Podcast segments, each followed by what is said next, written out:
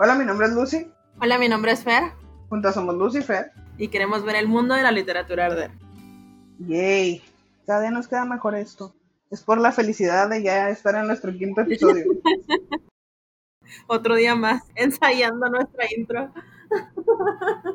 ya sé, es lo que te digo, en algún punto quiero pensar, espero en los dioses, que ya nada más a cortar y pegar el intro. es que nada más no nos sale bien. ¿Sabes qué? Deberíamos hacer una especie de votación, que, que, las personas que nos escuchan nos digan cuál ha sido su intro favorito, en qué capítulo está, y ese lo cortamos y lo pegamos. Ah, sí, me parece bien.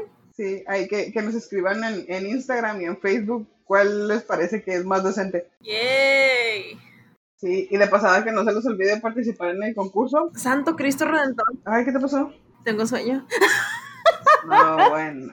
Ay, Dios santo.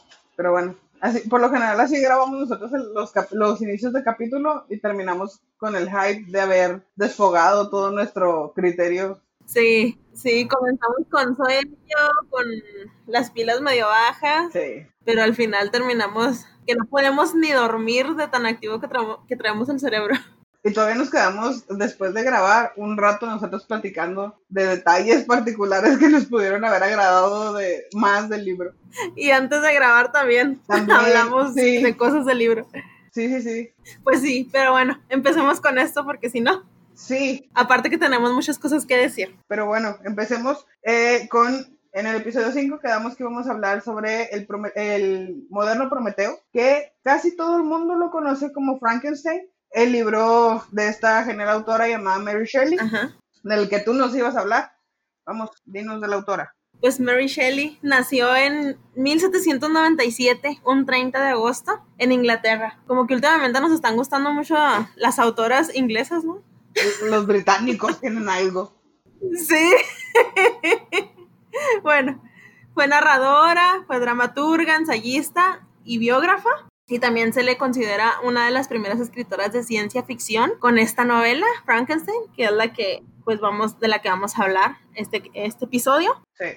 Esta novela está muy intensa, sobre todo por el, el bagaje cultural que tiene la autora y tiene lógica, porque sus padres fueron eruditos. Su madre eh, fue una escritora que defendía los derechos de la mujer y escribió un libro que se llamó Reivindicación de los Derechos de la Mujer. Su padre fue filósofo, entonces esta mujer tuvo demasiada buena educación, entonces por eso podemos ver esa, esa- la genialidad, ¿no? Que, que escribió en Frankenstein. Sí, sí, y, y se nota, Muy tristemente. se nota Ajá. eh, en su manera de escribir, para empezar, en su manera de expresarse. Pero bueno, ya hablaremos Sí. de eso. Muy tristemente. Muy tristemente, pues prácticamente contó con la, con la educación de su padre porque su mamá murió pocos días después de su nacimiento a causa de fiebres que le dieron en el parto. Entonces, sea, por eso digo que prácticamente contó con la educación de su padre, que la educó muy bien. Algo muy divertido de su vida. Bueno, a mí me pareció muy divertido. Es como conoció a su esposa. de ser algo cruel. No es cruel. No, sí, sí es divertido. Ahí va. Suéltalo. Su esposo Percy, antes de casarse con él, eh, visitaba al padre de, de Mary Porque pues le gustaba escuchar eh, las pláticas que el señor le daba, ¿no? Sobre todo pues porque era muy sabio. Pero se enamoraron, pero él estaba casado y terminaron escapándose a Francia juntos. O sea, Mary Shelley fue la otra. Mírala. es muy divertido, sobre todo por la época. Sí, sí. Dios santo, que, que, oh, que no hubiera pensado. Sí, la verdad, fue muy divertido. Pero pues también muy triste, su esposo murió ahogado. Ay, ok. Y ella, poco tiempo después, muere de un derrame cerebral en 1851. 851. 1851. Ah, ok. ujú. Aparte de ser escritora de Frankenstein, que por cierto, ese libro nació en unas vacaciones, ella muy campante, así como que, ay, voy a escribir algo, y ahí se le ocurrió escribir Frankenstein. Aparte de ser autora de ese libro, escribió otros como El último hombre, Valperga, así se llama otra novela, que esa novela no vio la luz años después de que fue escrita, porque es una novela incestuosa. Entonces, fue una mujer muy atrevida, ya- de- llamémosle así, para el pensamiento de su época. Y a mí me cae muy bien, sinceramente. Sí, no, una mujer muy adelantada para su época. La verdad, sí, demasiado. Tenía un pensamiento demasiado abierto y pues imagínense cómo la han de ver eh, juzgado, ¿no? En su época. Qué, complicado haber vivido ella en aquella época. Si, si en la actualidad, pleno 2020, hay mucha, muchas ideas retrógradas, imagínate que en aquella época, Dios santo, no, no, no. Sí, no. ¿Cómo, le decíamos a... Pero bueno. ¿A quién fue? ¿De qué o qué? De creo que era Jane Austen, ¿no? Que te dije que era el, el, Julio Verne, pero en mujer. Se me hace que no, me equivoqué. Esa fue Mary Shelley. Sí, totalmente. Ella fue Mary Shelley. Sí, no, no. Esta mujer tiene demasiado bagaje, bagaje cultural, una manera de expresarse bien fregona y aparte muestra demasiada sabiduría cuando escribe. Sí, pero bueno, ¿algo más que agregar de la autora antes de empezar con el libro? Porque ya vi que estamos emocionadas. No, no así estoy bien, ya sigues. ya mejor entrarle a, a, lo, a lo duro y a lo macizo. Sí, no, no, porque ya, ya quiero hablar del libro. De hecho, ustedes no lo saben, pero nosotros nos comunicamos a lo largo de toda la semana y toda la semana nos estuvimos mandando mensajes respecto a nuestro avance, respecto a lo que opinábamos del libro, eh, sobre todo porque es la primera vez que Fer lo lee. Yo ya lo había leído, pues bueno, ahorita vamos a ver nuestra opinión. Uh, respecto a la trama, es, es la trama conocidísima de, de este científico, Víctor Frankenstein, que le da por investigar las ciencias naturales, como él las llama, y tiene este bagaje porque él empieza sus ideas con la alquimia, después se da cuenta de que eso no le va a llevar a algo, pero se plantea la posibilidad de crear vida a partir de la materia muerta pasan, creo que son seis años, ¿no? De su primer estudio, donde empieza a desarrollar todas estas cuestiones para crear a un ser viviente a partir de restos humanos. Y al final lo logra, crea este monstruo. Como ya les dije, pues no es, no es la historia fuera del contexto del que ya se conoce. Hay miles de adaptaciones, bueno, no miles, pero hay muchas adaptaciones cinematográficas al respecto, montones hay incluso referencias en las caricaturas respecto a Frankenstein, a su monstruo. Entonces no me voy a detener mucho en la historia, porque ya la conocemos. Creo que lo, realmente relevante y lo realmente destacable e impactante de, esto eh, son los detalles que no, que no salen del libro. Por ejemplo, esta, la manera en la que está narrado, para empezar. Ah, sí. Que en el episodio antepasado de Cumplir cosas yo hacía referencia a un clavo en la pared. Pues resulta que Mary Shelley usa ese clavo. Ella no se lo pasa por la frente y no lo olvida. La narrativa empieza con, con este hombre llamado Walton, que está muy al norte del mundo, del planeta, al norte magnético, claro. Y él empieza a narrar, pero empieza a narrar por medio de cartas y de un diario a su hermana Margaret todas las aventuras que él va viviendo. Y en determinado punto dice que encuentran a un hombre que va con, con en un trineo de perros y pasa de largo. Es un hombre inmenso, gigante. Eh, no, no tiene las proporciones regulares de un hombre. Y entonces detrás de él, cuando se empieza a, romper el hielo, se topan naufragando en un iceberg a Víctor Frankenstein. Lo suben al barco y después de un tiempo intentando convivir, Víctor empieza a contarles la historia de todo lo que vivió, de toda su vida. Entonces, ahí, ahí, está este juego de saltar de un narrador al otro narrador, al otro narrador. Así como un gran spoiler, lo más que les voy a decir es que después de haber pasado todo ese tiempo con Víctor, regresamos a, a la voz de Walton Walton es el que técnicamente cierra el libro y eso, eso es algo que desde ahí, desde el inicio, se le agradece a Mary Shelley porque toma el recurso y lo cierra y lo utiliza. O sea, no, no te lo deja ahí volando así como que, ay, ¿qué fue de Walton? Pues bien, gracias, ¿no? Tú te enteras, aunque sea un poquito, de qué es lo que procede. Sí, la diferencia de, de Frankenstein a la de Cumbres Borrascosas es que aquí se llama Margaret, ¿no? La hermana del capitán este que empieza a escribir las cartas. Sí, se llama Margaret ella no aparece, no aparece tal cual en la narración. Nada más eh, es una persona a la que le envían cartas y es la que está leyendo esas cartas. No, este, otra cosa interesante es que en algún punto el lector se vuelve Margaret. Sí. Tú eres Margaret y es la historia que te está contando el hermano. Entonces te da este sentimiento de participación dentro del libro. Sí, sí, o sea, uno puede ser Margaret o, por ejemplo, lo, lo que mencionábamos en la semana, ¿no? Hubiera sido que, genial que Ludwood hubiera sido como Margaret, porque Ludwood sí, de Cumbres Borrascosas, eh, él sí entró en la novela, él sí participó, él sí eh, se incluyó entre los personajes, pero quedó algo a deber, algo que no pasa con Margaret, porque simplemente es la que está leyendo y ya. No participa más que eso. Sí, claro. Entonces, a esta técnica literaria de, de este tipo de narración se le conoce como caja china, que no sé si las, no sé si las han mirado, esas cajas en donde aparece otra similar eh, dentro de esa caja, pero un poco más pequeña. Así es como... Eso, eso es muy raro, yo las conozco como las muñecas rusas. Sí, también, sí, sí. Sí, no, o sea, pero esa es la, esa es la técnica literaria que utilizan eh, para, en la estructura, pues, del narrador, porque es Sí. un narrador dentro de otro, básicamente. Sí, pero aquí hay que especificar el porqué. Yo les hablé de la narración que hace Walton respecto a cómo se encontró con Sí. Víctor. Entonces, Víctor toma la batuta, creo que es en el capítulo 5, toma la batuta y empieza a hablar. Pero para el capítulo, que es 13, 15, por ahí, no 13, para el capítulo 13, el monstruo regresa donde está Víctor y es el monstruo quien está ra- narrando sus tres años de vida previos al momento de toparse con Víctor. Sí, sí. Entonces ya, ya se entiende la situación de la caja china. Sí, sí, es Robert Walton que le cuenta a su hermana en cartas y luego aparece Víctor Frankenstein, que incluye la, la narración aparte de Frankenstein, de, no, del monstruo, perdón. De- entonces es Sí. una narración dentro de otra. Por eso se le conoce así. ¿Cómo la conoces tú? Como las muñecas rusas. Las muñecas rusas. Yo la conozco como las cajas chinas. ¿Qué, qué situación? Como dos personas que convivimos tanto tenemos dos perspectivas completamente diferentes de, de una misma situación. Es muy raro. Cosas tan extrañas. Todos los des- descubrimos algo nuevo de una de la otra. Esto es muy raro. Oye, vamos a la misma universidad, ¿de dónde sacamos diferentes conceptos para una misma cosa? Crecimos en la misma ciudad y todo lo demás. Hemos estado aquí toda la vida y de todos modos tenemos toda esta situación completamente diferente. Qué triste. Ni modo. Bueno, otra cosa, algo que a mí me llamó un montón la atención fue la manera de aprendizaje del monstruo. El sin nombre, porque siempre le digo Frankenstein por esa costumbre que tengo con las películas.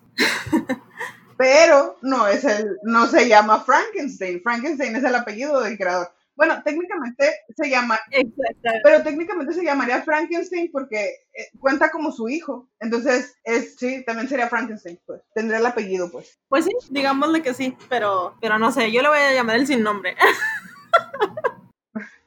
El desnombrado. Qué triste. Sin esposa, sin amigos y sin nombre. Eso es deprimente. Sí, la verdad que sí. Bueno, en fin, hablaba de la manera de aprender de, del sin nombre, ¿no? Me recordó mucho a la mímesis. ¿Qué es la mímesis? Viene del latín literalmente mímesis, que quiere decir imitación. A partir de Aristóteles, la mímesis eh, se volvió la imitación de la naturaleza con fin esencial del arte. Ah, imita la naturaleza para plasmarlo en una obra artística. Pero hay algo muy interesante y es que todos los niños aprenden por imitación Sí. que es lo que hizo el monstruo, el sin nombre.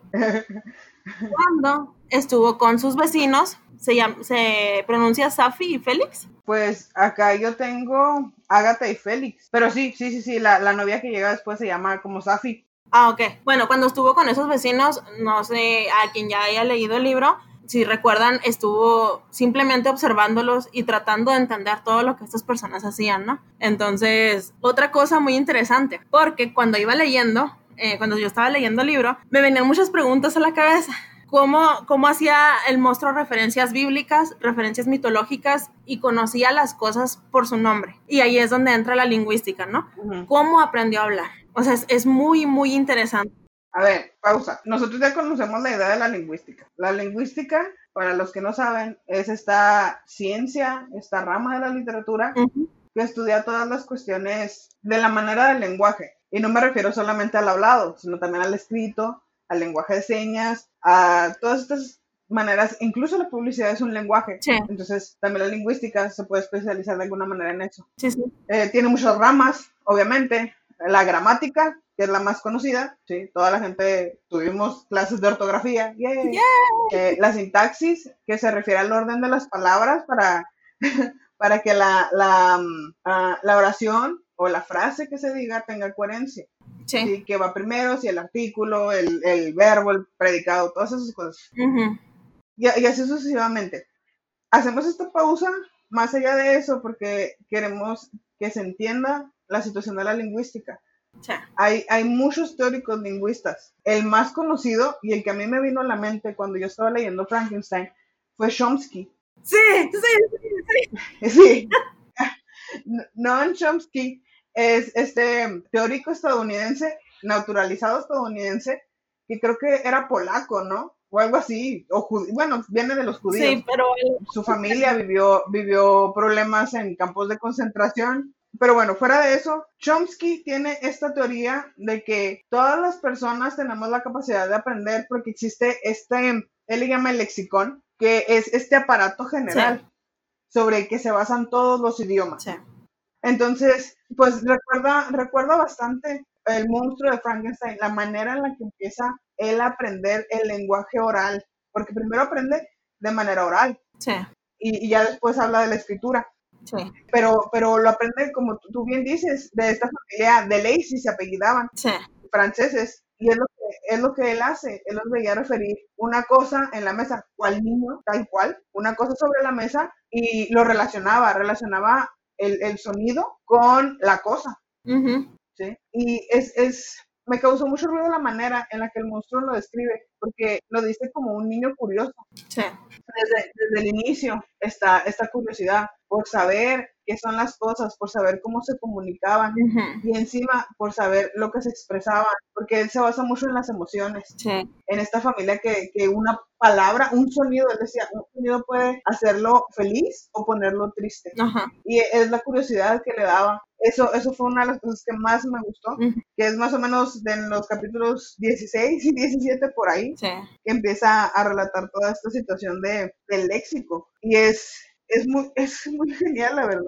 Sí, sí, te digo, es, es muy interesante porque eh, Chomsky, este teórico lingüista que, que mencionamos, habla de que el lenguaje es un órgano que se da por naturaleza en el ser humano, es interno, al, eh, está interno en el ser humano y se nota totalmente en Frankenstein, o sea, de, Sí, sí, de querer saber cómo se llaman las cosas, o sea, como, como decía Lucy, eh, él conocía las cosas, no les tenía un nombre específico, conocía las cosas, pero Ujú. él quiso saber los nombres de esas cosas para poder comunicarse con las demás personas, bueno, con las personas, mejor dicho. Además de que hay una particularidad, no todas las palabras las entendía y es lo que pasa mucho con los niños. Las personas que tienen hijos lo ven y es, es genial y muy divertido verlos. Por ejemplo, él expresa que no entendía, bueno, voy a leer tal cual, dice, había un otros sonidos que no conseguía comprender ni utilizar. Eran, entre otros, bueno, querido, desgraciado. Sí, Si te fijas, son, son estas, estos sustantivos abstractos sí, que, que no sabes cómo explicar, no sabes en qué casillar, no sabes, no sabes qué hacer. Son estas ideas generalizadas, sobre todo desde las cuestiones morales,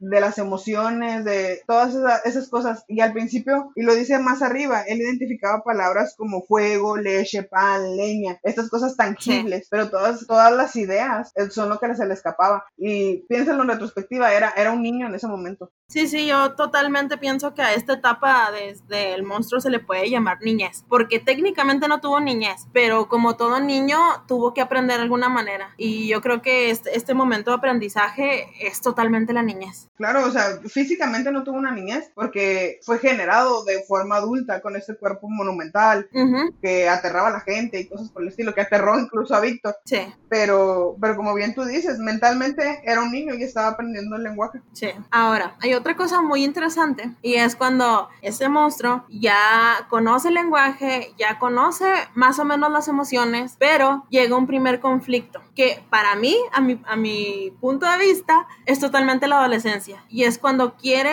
relacionarse con las personas y desea experimentar sensaciones y pues sí, o sea, relacionarse social, socialmente con esas personas. Para mí es totalmente la adolescencia, no sé qué piensas. Sí, irse de fiesta. Sí, o sea, ¿qué es lo primero que busca? Una pareja con quien pasar la vida. Y en la adolescencia se da mucha, mucha tendencia, o sea, a querer buscar a alguien. Sí, En la etapa de los noviecillos, ¿no? sí. Pues sí, fíjate, pero más allá de eso, lo raro es que aquí no es una cuestión hormonal. Sí, no, pues no. Con el monstruo es una cuestión más bien mental, o sea, él, él- bueno, no mental, sino social. Él quiere por fuerza alguien con quien hablar, como por ejemplo Félix habla, habla con esta mujer de Medio Oriente, no sé, esas situaciones. Él quiere esa relación, ese contacto, Sí. más que otra cosa. Ay, no, no, es, es muy triste. Me acordé de Shrek en todo momento. Me juzgan sin siquiera conocerme. Yo, pobrecito.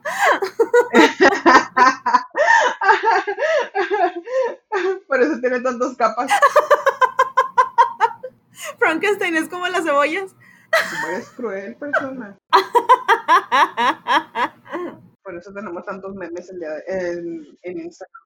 Fíjate que me llamó muchísimo la atención que se menciona la conquista de América. Oh, sí. En el momento en el que Félix le está enseñando a su futura esposa todas estas situaciones de, de, la cultura, pues, general, porque le enseñan a leer en su idioma. Ella obviamente no habla inglés, no habla francés, porque ellos eran franceses. Le enseñan a hablar, le enseñan a hablar francés, lo que hace que el monstruo indirectamente aprenda más palabras. Le enseñan a leer, lo que hace que el monstruo aprenda a leer mejor. Y le enseñan sobre geografía, le dan nociones de historia. Sí. Y es, es la manera en la que él aprende. Y me, me causó mucho ruido que se menciona la, la, la manera en la que fue descubierta América. Además dice, aprendí cómo había sido descubierta América y lloré como Safi, por la desgracia, eh, la desgraciada suerte de los naturales de aquella tierra. Eso, eso también me sorprendió mucho. La forma en la que el monstruo ya comenzaba a racionalizar la edad de la moralidad o la edad de, de, de la humanidad. Es, es, una cosa muy extraña. Sí, sí. No, es, es, muy interesante, la verdad. Sí, yo también me acuerdo en, muy al principio, en donde habla también acerca de esta doble rebelión de la teología contra la ciencia, ¿no? Y te dice la autora que si el estudio excesivo te hace mal, dice, entonces sí es dañino para ti. Dice, si, si todos siguieran esta regla y te empieza a decir varias cosas, ¿no? Y ahí te menciona que América no hubiera no, no hubiera sido tratada como fue tratada. Claro. Entonces es muy interesante también ese pensamiento de ese autor y en la época. Sí, fíjate que no me he dado cuenta de eso, pero sí. Sí, y, y creo que eh, es, es, una, es una cosa muy sorprendente porque uno piensa que los británicos so, les pasó de noche toda la situación de la conquista de América y es sorprendente ver que no en un libro mundialmente conocido encima. Para mí fue, fue muy impresionante. La verdad, sí. Y, y fíjate que tengo más notas aquí en el libro. Sí, no, no. Eh, me pareció también una de la intertextualidad, que ya le habíamos dicho, la intertextualidad es esta Ajá. cualidad de los libros de hacer referencia a otros libros, a terceros libros escritos realmente. O sea, no, no, también aplica para los escritos ficticios que se relacionan de un autor a otro o de, de dentro de la misma cultura del autor. Pero, por ejemplo, aquí menciona El Paraíso Perdido, que obviamente de ahí sacó todas las, las referencias bíblicas que el monstruo tenía. Sí. También menciona a Werther, que es de Goethe, y Vidas uh -huh. Paralelas. Eso sí no sé de quién es. Lo que me causó mucho, mucha impresión es que el monstruo te hace una reseña uh -huh. de los libros. Toma más o menos un párrafo. Sí, sí es cierto. Sí, toma más o menos un párrafo para referirte a cada uno de los libros. Más o menos de qué trata, de qué es lo que le dejó a él como lector todas esas cuestiones. Sí. La, lo que le hizo pensar, lo que le, lo que, las impresiones que le causó, porque encima él lo admite como, to, como un niño lector, él admite que, que él tomó los libros de forma literal, como si hubieran pasado realmente. Entonces muchos de ellos, para quienes han leído El Paraíso Perdido, por ejemplo, que refiere a, este, hay una parte de Lucifer, incluso, con el que él se identifica. Sí pues le causa, le causa mucha impresión. Imagínense, pues pensar que, que, de verdad está este Dios y que de verdad está este, este ángel caído y que de verdad está Adán y Eva y todas estas cuestiones. Entonces, pues es impresionante uh -huh. la, la, magnitud de todo esto. Pero, pero pues sí, o sea, también hay intertextualidad en este libro y, y es, es muy genial porque eso muestra también las lecturas de la autora. Sí, sí, y, y, otra cosa también, o sea, creo que ya lo había mencionado antes, las referencias bíblicas y cómo él se... Ay, tiempo, tiempo, tiempo. Se identifica.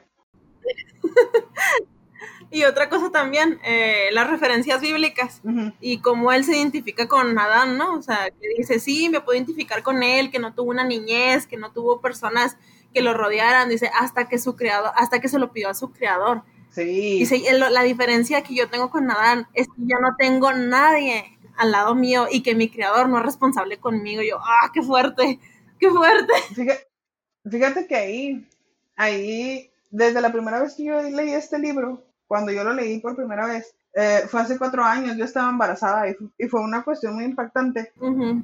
ver todo eso. Ponlo desde la perspectiva de un niño, de un niño normal que nace cada, ¿cuántos bebés nacen por minuto, no? No, pues un montón. Es, es, Sí, es esta idea de, más en la cuarentena, es esta idea de, de, bueno, ¿y qué sigue? ¿Dónde está la educación, la moralidad, el, el, enseñarles todas estas cosas? Y Mary Shelley lo expresa sobre todo desde la cuestión lingüística, que le hubiera tocado a Víctor enseñarle a hablar, a, a entender estos conceptos que le resultaban complicados, a interactuar con las personas.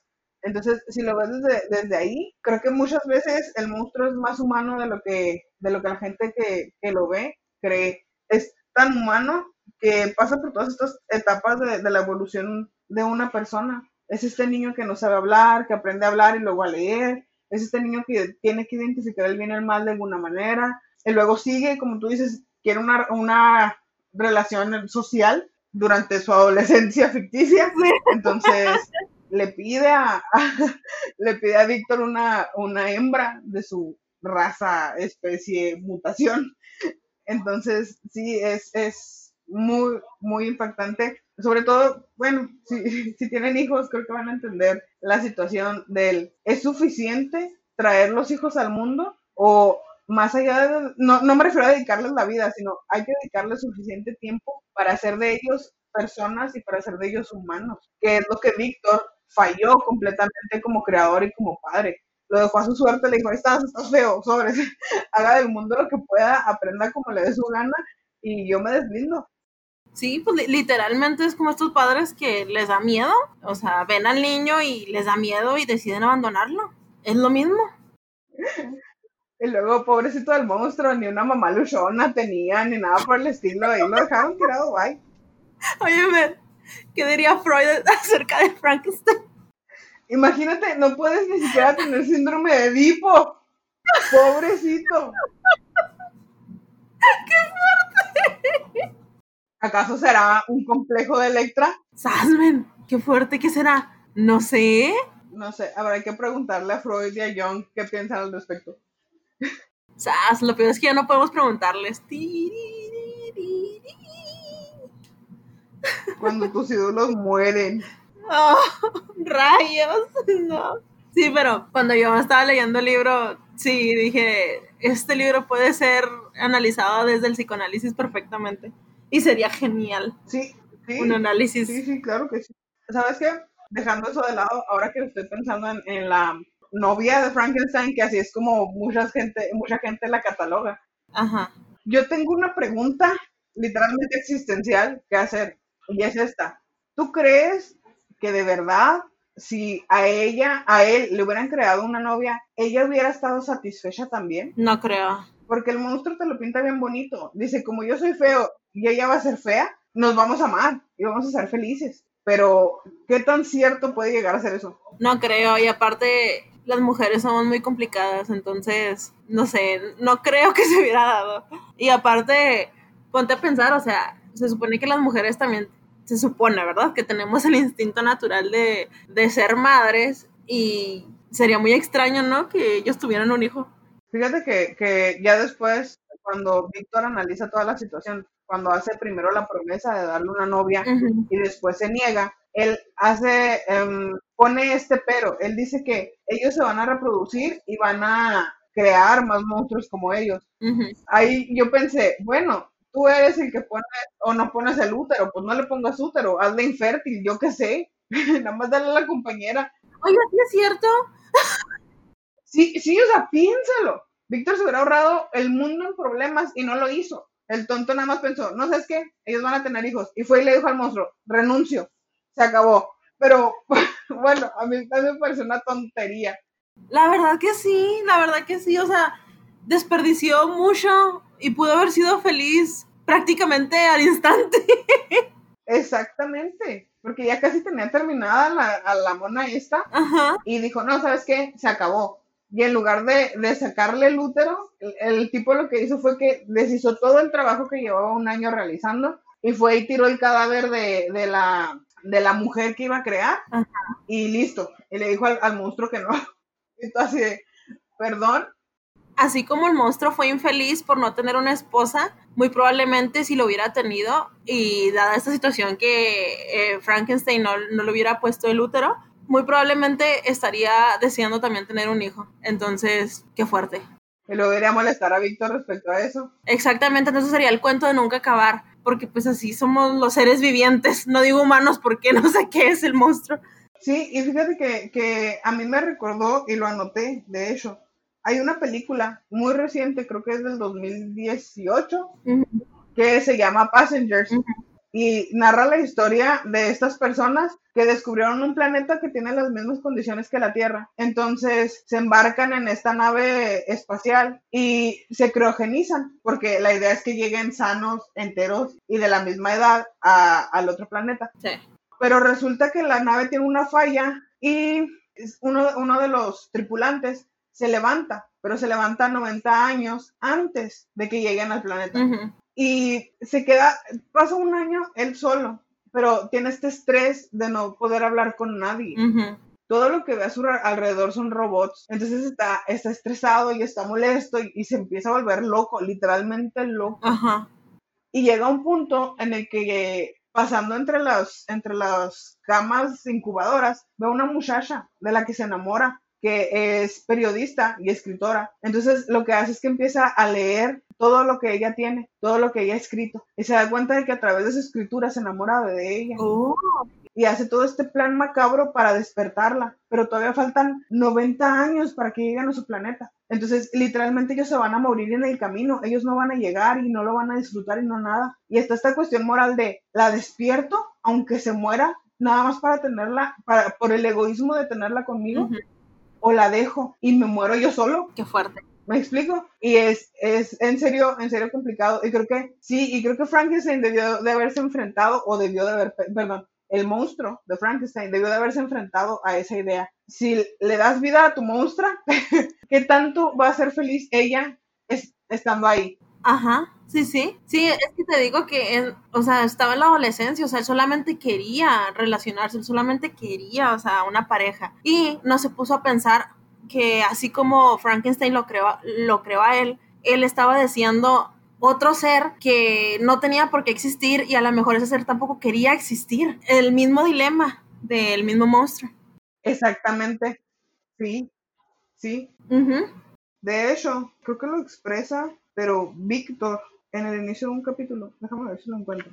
Acá está. Dice literalmente en el, capítulo 20, empieza a analizar toda esta cuestión. Y dice, el monstruo me había jurado abandonar la vecindad del hombre si le proporcionaba una compañera, pero esta, pero esta no había podido hacerla todavía. Y era probable que cuando se viera siendo un ser capaz de razonar por sí mismo, rehusase cumplir una cosa acordada sin su consentimiento.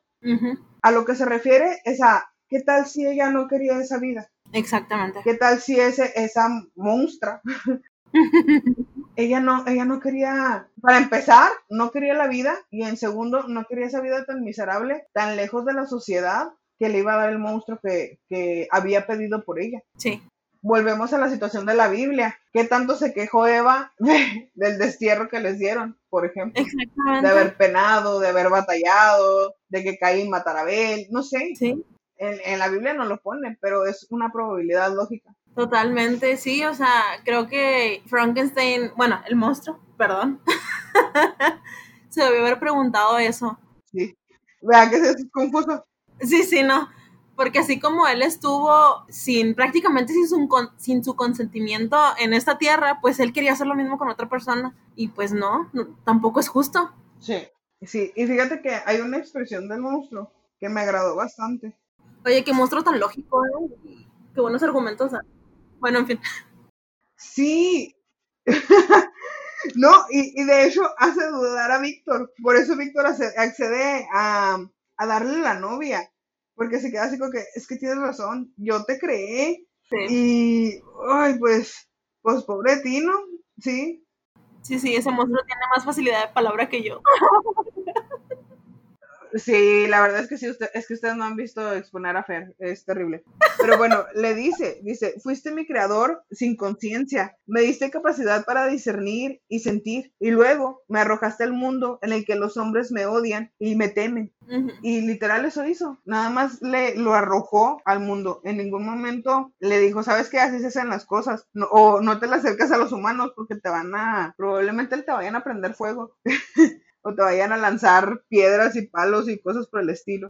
Fíjate, ah, eso, eso que lo, hicieron ser eh, razonable, consciente y todas esas cosas, a mí me impresionó mucho, porque como ya mencionó eh, Lucy, yo no había leído este libro. Entonces, la idea que yo tenía de Frankenstein, bueno, del monstruo, es, era un, un ser que fue traído a la vida pero que no tenía ni sentimientos ni razón. Entonces, cuando yo leí el libro... Era este monstruo clásico de, de, destripar y matar.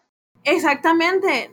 Entonces, a mí, o sea, a mí me impresionó un montón, un montón. Y dije, no puedo creer que este monstruo tenga esos argumentos tan lógicos y tan bien fundamentados, de verdad. Sí, o sea, eh, el monstruo bien podría haber sido abogado, es un hecho. Porque razona de manera gloriosa y, no sé, hubiera ganado juicios. Yo le, le, daría todos los juicios del mundo. Sí, no, no, genial. Encima, él justifica el matar. Ajá. Que es, es, fue una cuestión muy impactante. Él le dice a, Víctor, dice, reflexiona pues, ¿cómo puedo ser generoso con los demás si los demás se muestran implacables conmigo? Si tú me precipitas por estos barrancos helados o me destrozas en tus, con tus manos, ¿verdad que no lo considerarías un crimen? ¿Por qué? Pues he de respetar yo a quien no me respeta. Entonces te quedas pensando y dices, bueno, sí, ¿hasta qué grado se considera un crimen? Porque matarlo a él no es un crimen. Si también tiene razonamiento, si también discierne el bien y el mal, como cualquier humano. No fue creado como un humano, pero bueno. Te digo, y viene también esta, esta cuestión, ¿no? De por qué matar a una persona buena si se considera como algo malo, pero a alguien que ha cometido delitos y todas las cosas que son condenables por el ser humano, ahí sí no está mal. Sí, solamente porque él es genéricamente humano. Exactamente. Sí, no, es, es terrible. Me encanta su resolución un poquito más abajo porque dice, vengaré todas las, las, injurias que se me hagan y si no puedo inspirar amor, inspiraré terror qué buen, eh, qué buena finalización. Bueno, no, no es que ahí se termine el libro, tranquilos, no, no, no, sino qué buen cierre de su argumento. Sí, sí. A mí me parece lógico. Es este que muchos tenemos de trato como me traten. Ajá. Pues si a él lo quieren matar, lo justo es que él se defienda a matar.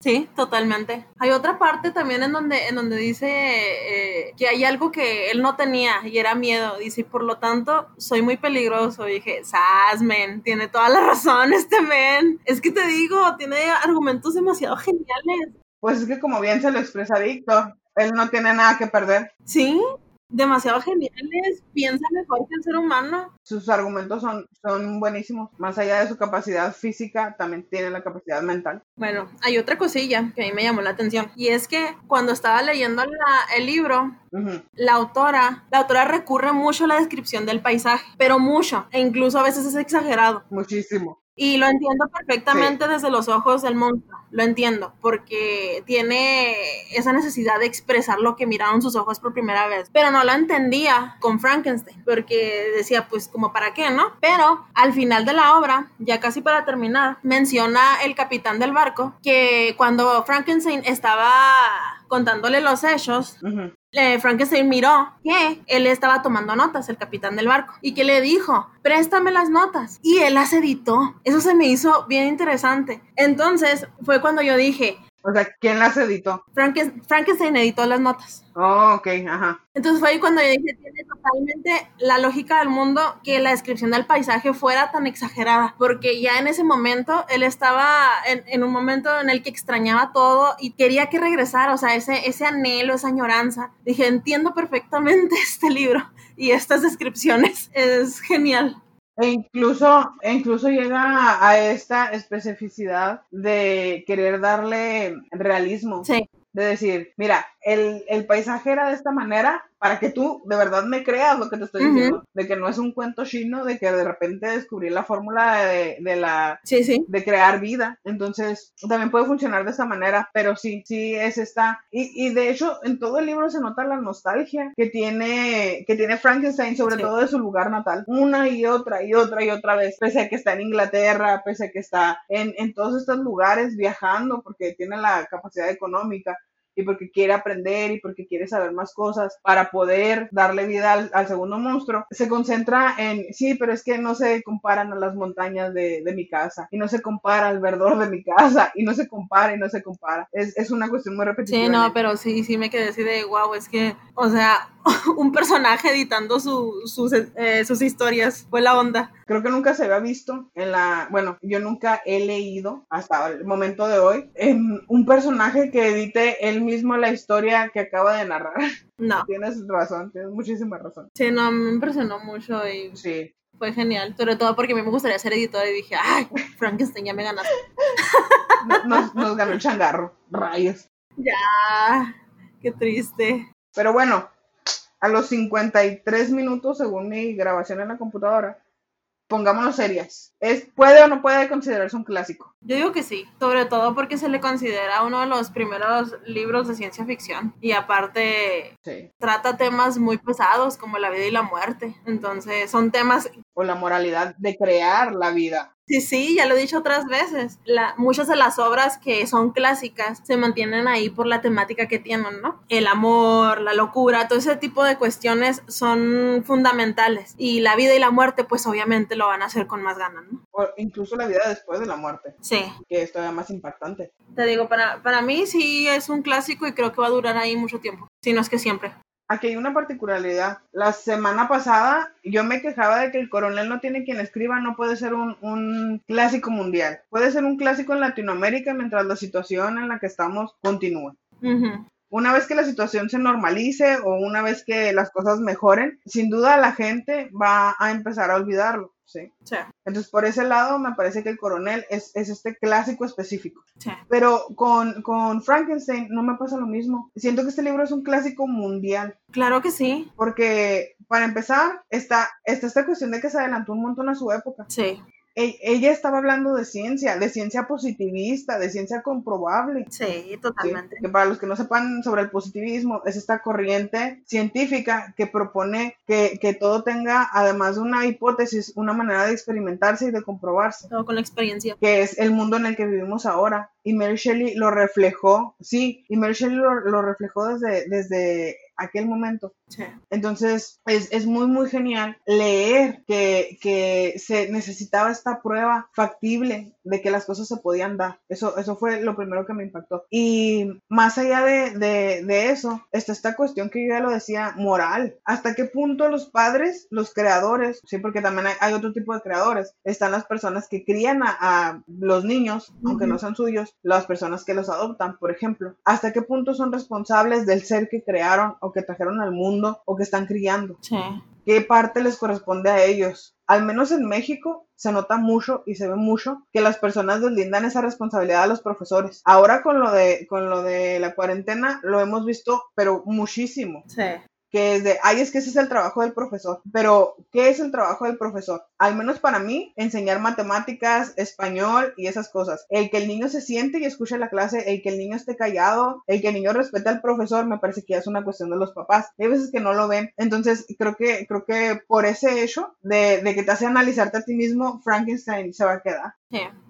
Y otra cosa aparte, la obsesión, porque todo, o sea, el ser humano se lleva la vida obsesionándose con cosas y eh, Frankenstein tuvo una obsesión muy fuerte, incluso antes de crear al monstruo, ¿no? Después, hasta su muerte, estuvo obsesionado con él. Entonces, Claro. también esa cuestión creo que es importante. Sí, y fíjate que, que ahora uno podría pensar, este libro fue escrito hace 200 años, la autora vivió hace 300 años. Claro que no, ¿qué, qué, qué cosa actual puede tener? Bueno, nosotros estamos intentando buscar la, la idea de la clonación. Sí.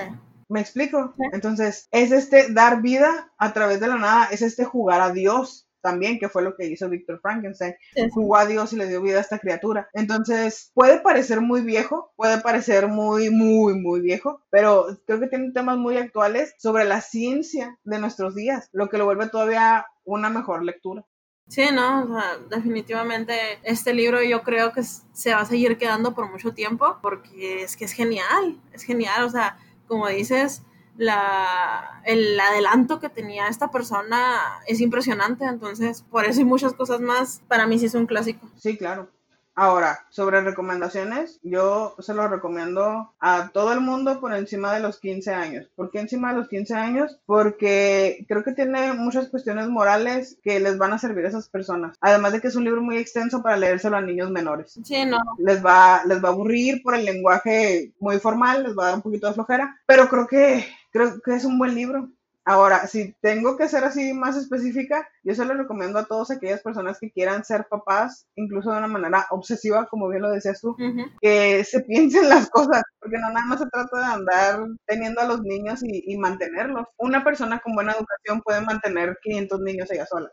Si veamos, por ejemplo, a Angelina Jolie, que los compra como si fueran dulces.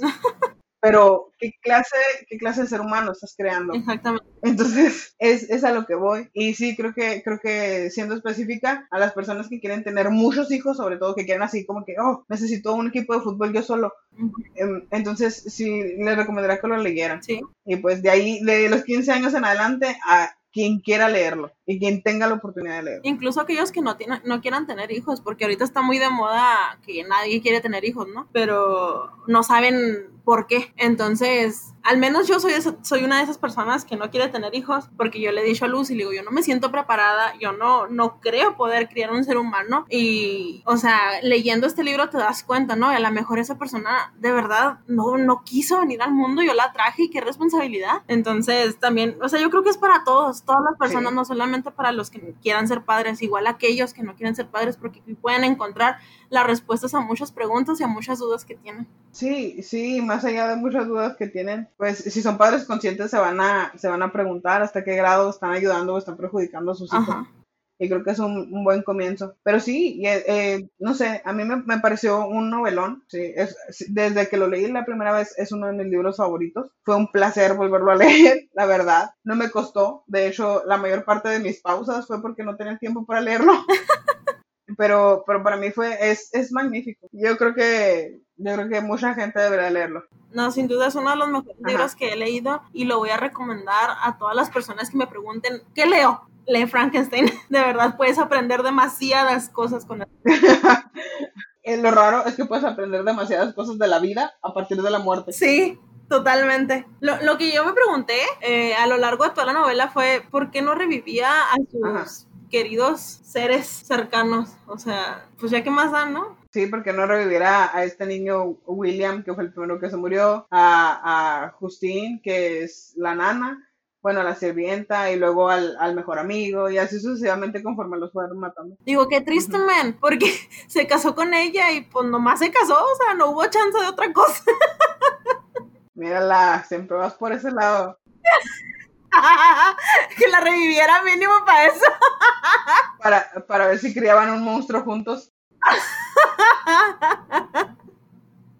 pues sí. Pero pues bueno, sí. ¿Algo más que agregar del libro? Que es genial y que lo lean, por favor. Sí, y como siempre yo los invito a que eh, lo lean y si no les parece lo que nosotros dijimos, que vengan y nos desmientan y nos regañen, no hay problema. Aceptamos críticas constructivas siempre. Sí. Y pues eh, los invitamos a, seguirnos en nuestras redes sociales, a ver nuestros memes, a reírse un rato con nosotras. Agradezco, ¿sabes qué? Quiero hacer una pausa para agradecer mucho a el podcast de Te Cuento un Cuento, porque nos ha estado haciendo mucha publicidad, nos ha estado recomendando mucho, lo agradecemos un montón, un montón, un montón. Qué genial. Sí, muchas gracias, la verdad. Sí, qué genial que, que, que nos tomen en cuenta.